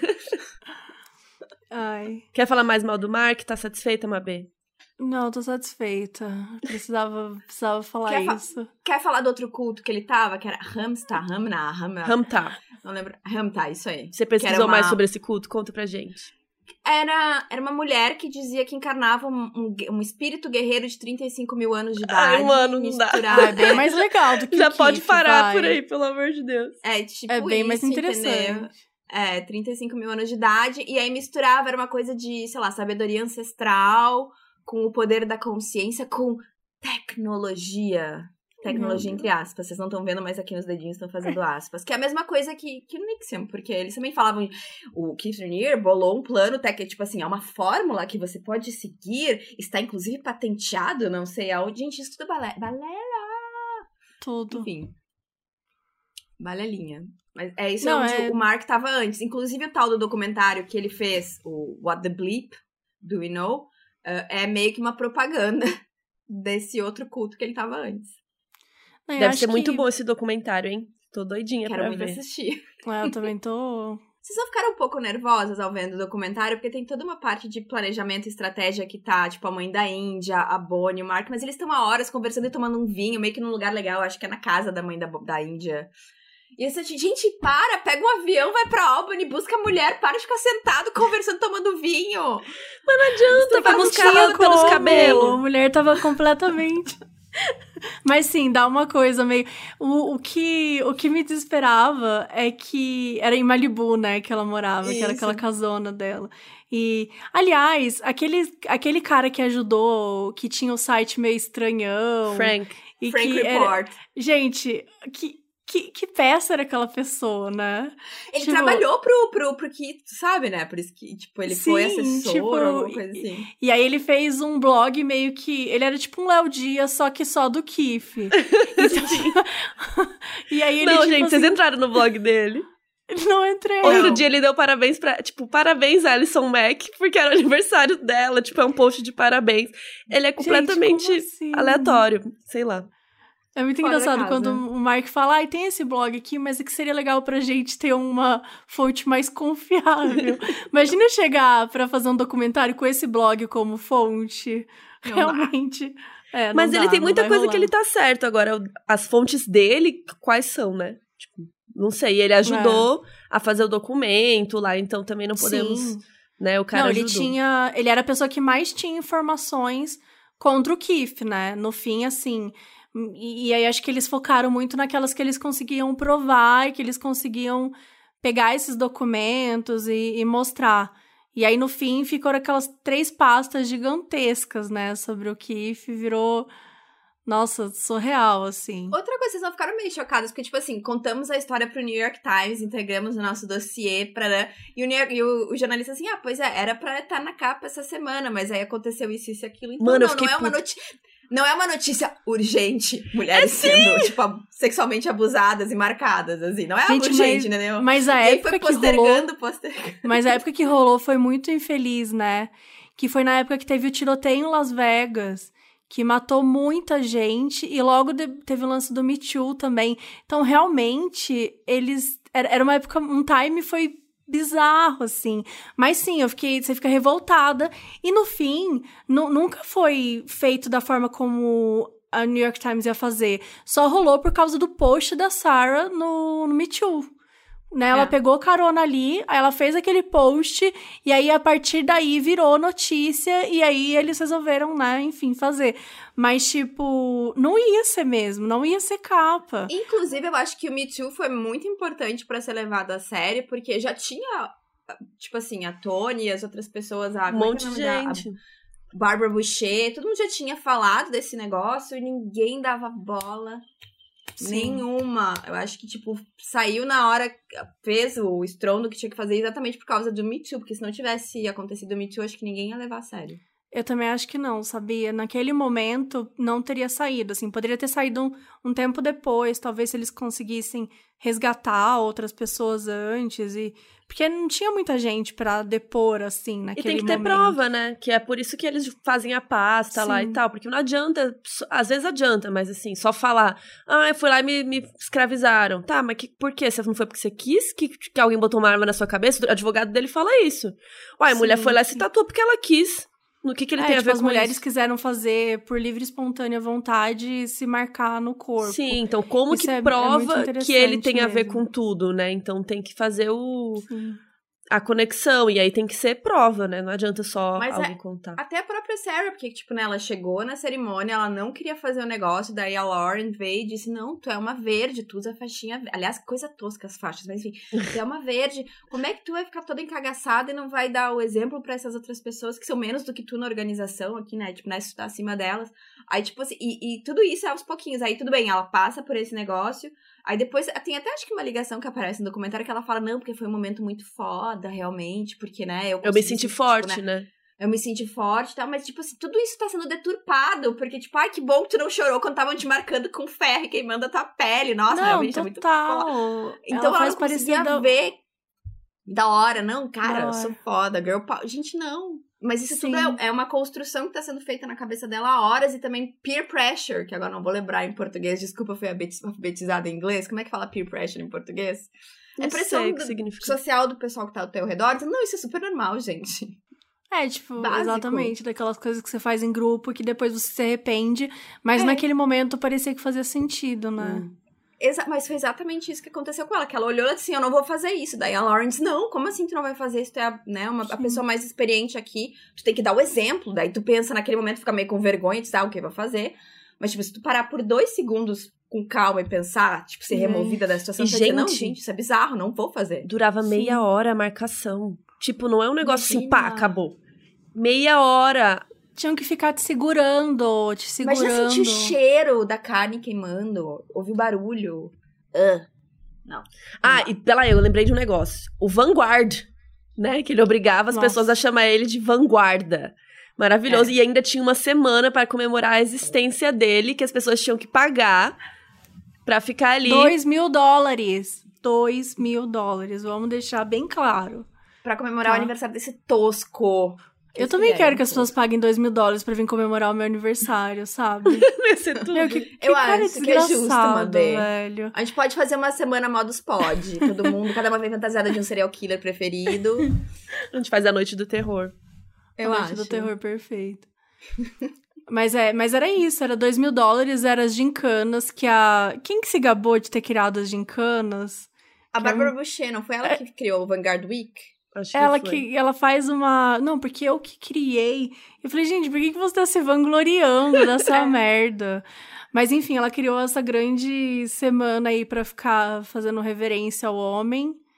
É que devia ser E- legal, né? Eles estavam num acampamento, mó lindo, tinha um é, rio pra nadar, né? tinha fazendo exercício. esportes e o caralho. Eles podiam Jogando beber, vôlei. será ou não? Porque pelo que eu notei, ninguém bebia. Acho que não, porque o seu cérebro Não já é tão louco que isso. você não precisa disso. É. Ai, que triste. Não, eles não iam me pegar pra esse culto, porque essa coisa, assim, a ciência da alegria, eu já, tipo, já não me pega.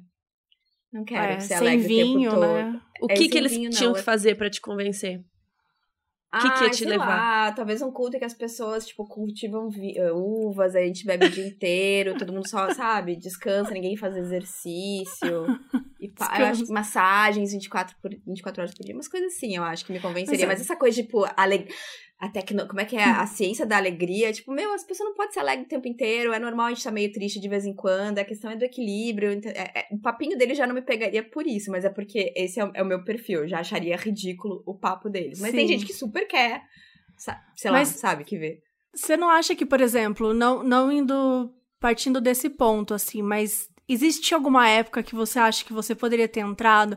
Porque acho que muitas vezes as pessoas falam, nossa, eu nunca teria caído nessa e tal. Mas às vezes quando eu paro pra pensar, quando eu era muito mais nova, você não tem muito. Você não tem ah, muita ideia das talvez. coisas, sabe? Tipo, fico pensando, teve menina que entrou lá com 17 anos, sabe? E, cara, com 17 anos, eu era tão diferente, eu era tão ingênua sabe? De repente você. E eu lembro que eu morava numa cidade que, tipo, era tinha dois mil habitantes, tinha ninguém.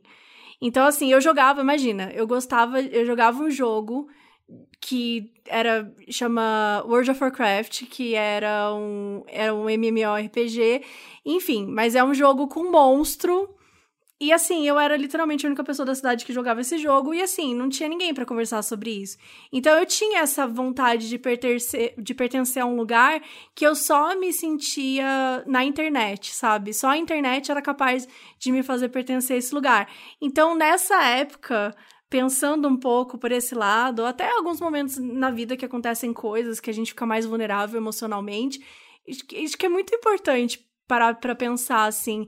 Até voltando o que você falou lá no início, do tipo, essa galera não tem um Google, eu acho que a maior importância de documentários assim é você realmente naturalizar isso e mostrar o quanto isso é normal, o quanto isso pode estar mais próximo de você do que você pensa, o quanto você já correu o risco de cair em algo assim, porque, cara, isso pode acontecer a qualquer momento da nossa vida, sabe? E a gente tá sim suscetível a isso né? Às vezes a gente tem uma amizade, até nem entrando pro culto, mas você já teve alguma amizade durante a sua vida que quando você viu ela tava te fazendo muito mal e mesmo assim você achava que você tinha que ter. Não, a gente é amigo. Essa pessoa me faz um pouco mal. Ah, faz, mas ela gosta de mim, né? Ou uma pessoa que você tá junto. Então, assim, de uma forma geral, a gente tá muito próximo dessas coisas, né? Eu penso que é muito fácil pra gente cair nessas quando a gente tá emocionalmente abalado, mais suscetível, querer pertencer Sim. mesmo. Tem momentos na nossa vida que a gente sente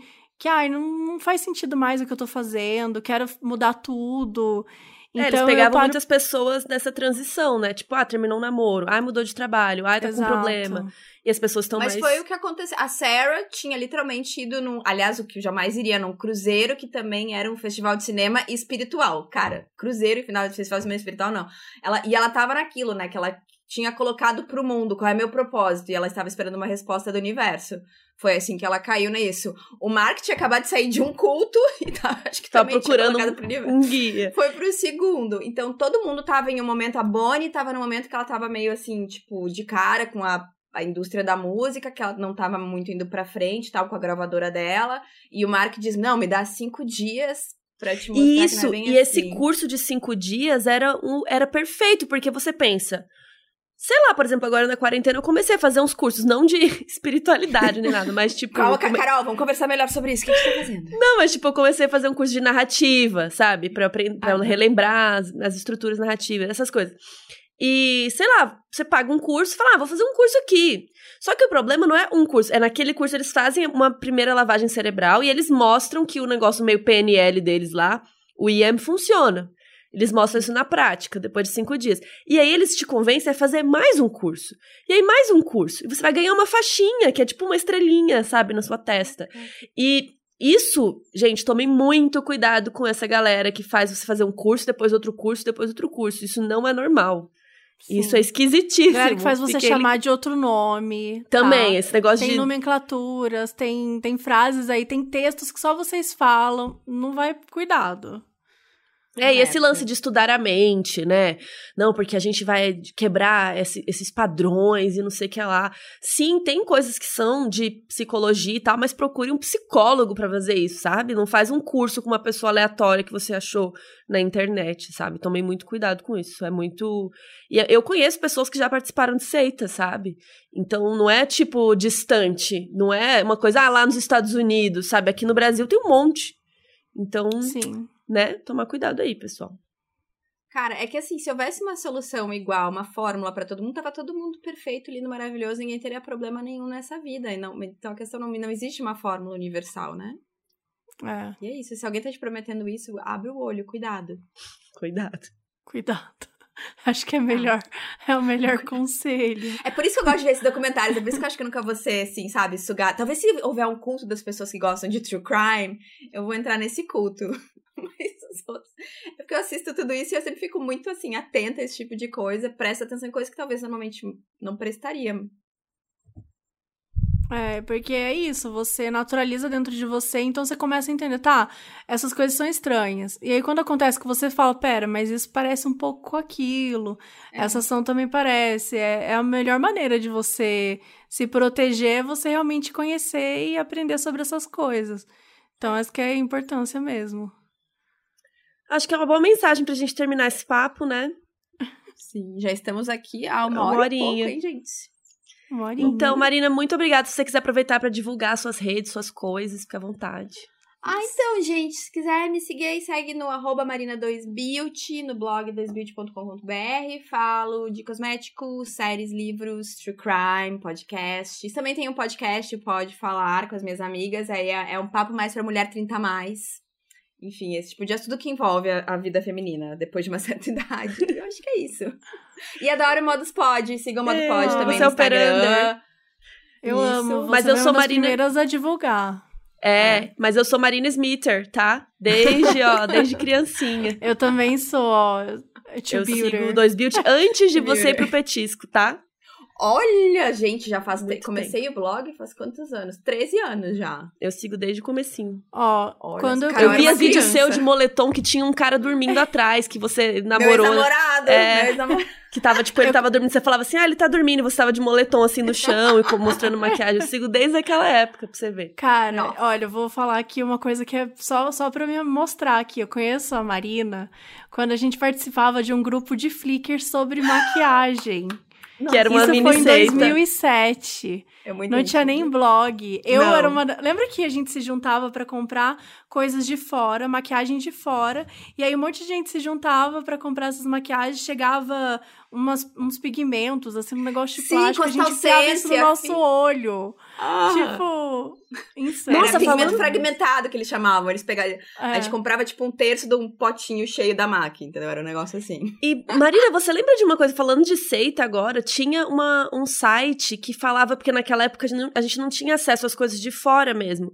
E tinha, tipo, um site que falava que ia comprar as coisas de fora e você já pagava antes e depois ia mandando pras pessoas, mas poderia demorar de dois a três meses pra você receber. Você lembra dessa história? E eu Lembro. comprei várias coisas lá e nunca recebi. Isso, aquilo também era uma eu grande nunca fraude. tive coragem de comprar naquilo. Eu comprei. parece- era tipo, era alguém com um endereço nos Estados Unidos, então tu comprava, entregava na casa dessa pessoa e essa pessoa que fazia o envio pra ti. Eu nunca tive coragem de fazer esse. Eu comprava Hoje direto vocês dos têm sites umas gringos. coisas parecidas, né, com isso, mas que funcionam e tal. É, Eu não, não é casa de também. alguém, entendeu? É, mas assim, aquilo era é- muito Mas estranho. naquela época era. Porque a gente ficava desesperada pra ter a nova sombra do não sei do que, que naquela época não tinha acesso aqui no Brasil. E aí esse É, site era sim. super bonitinho e tinha vários depoimentos e várias coisas. E tinham pessoas que recebiam sim os produtos. Só que eu acho que essa pessoa tá enganou do muita gente. strawberry? Não, Acho que strawberry não. era Acho que não, né? lance. Porque strawberry eu super usava e funcionava. Também, comprei. no- com- com- mas é que tu comprava direto do Strawberry e o Strawberry É, te mandava. É que esse isso. outro era, era um que tu te cadastrava, daí tu comprava alguma coisa, sei lá, no Ah, site da tá. Mac americano, ia pra casa da fulana e era a fulana que ia te mandar, entendeu? A fulana que mora nos Estados É Unidos. tipo um grab, só que bem antigo e sem ter É. Não sei, tipo mas era uma de- grande fraude, porque eu, eu e várias amigas nunca recebemos nada que a gente comprou lá, tipo, até hoje. Cara, Sabe? eu tive um pouco de azar de coisa que eu comprei na gringa, mas aí eu comprava direto desses sites e esperava chegar aqui. Teve coisa minha que nunca chegou, mas assim, Sim. sei lá, 80% veio. É, mas Naquela o lance dessa menina é que ela era. Ela não era uma seita, mas era uma puta fraude, porque ela pegava o dinheiro de todo mundo, falava que ia comprar e te mandar e nunca mandava, sabe? Cara, E você não época tem como denunciar. Botar a boca no trombone e fazer posts como, porque não tinha como. É, como é naquela divulgar naquela época? E eu não era Não ninguém também naquela aqui. época pra poder fazer. Hoje talvez não seria assim. Então tá, né, gente? Então sigam a Marina Smith, perfeita. Que é True Crimer, Operander, maquiadora, cosmético, Ela, inclusive, tem a sua linha de maquiagem, que você não falou. Ah, também. Ah, é hashtag verdade, nada sem, é, Nosso último lançamento, hashtag nada sem meu vinho, produtos com resveratrol. A gente tem bruma, tem uma máscara maravilhosa, tu pode inclusive usar pra dormir, porque ela não mancha travesseiro nem nada. Enfim, então, gente, dá uma olhadinha no meu arroba, arroba marina2beauty, tem tudo lá. Obrigada pela Perfeito, sua obrigada por ter vindo. Ah, Tem eu que vir mais vezes. guria. Ah, pode, gente, me chama. Alguém morreu? Me chama, quero saber. quero investigar, me Vamos chama, real. conversar. Vamos investigar.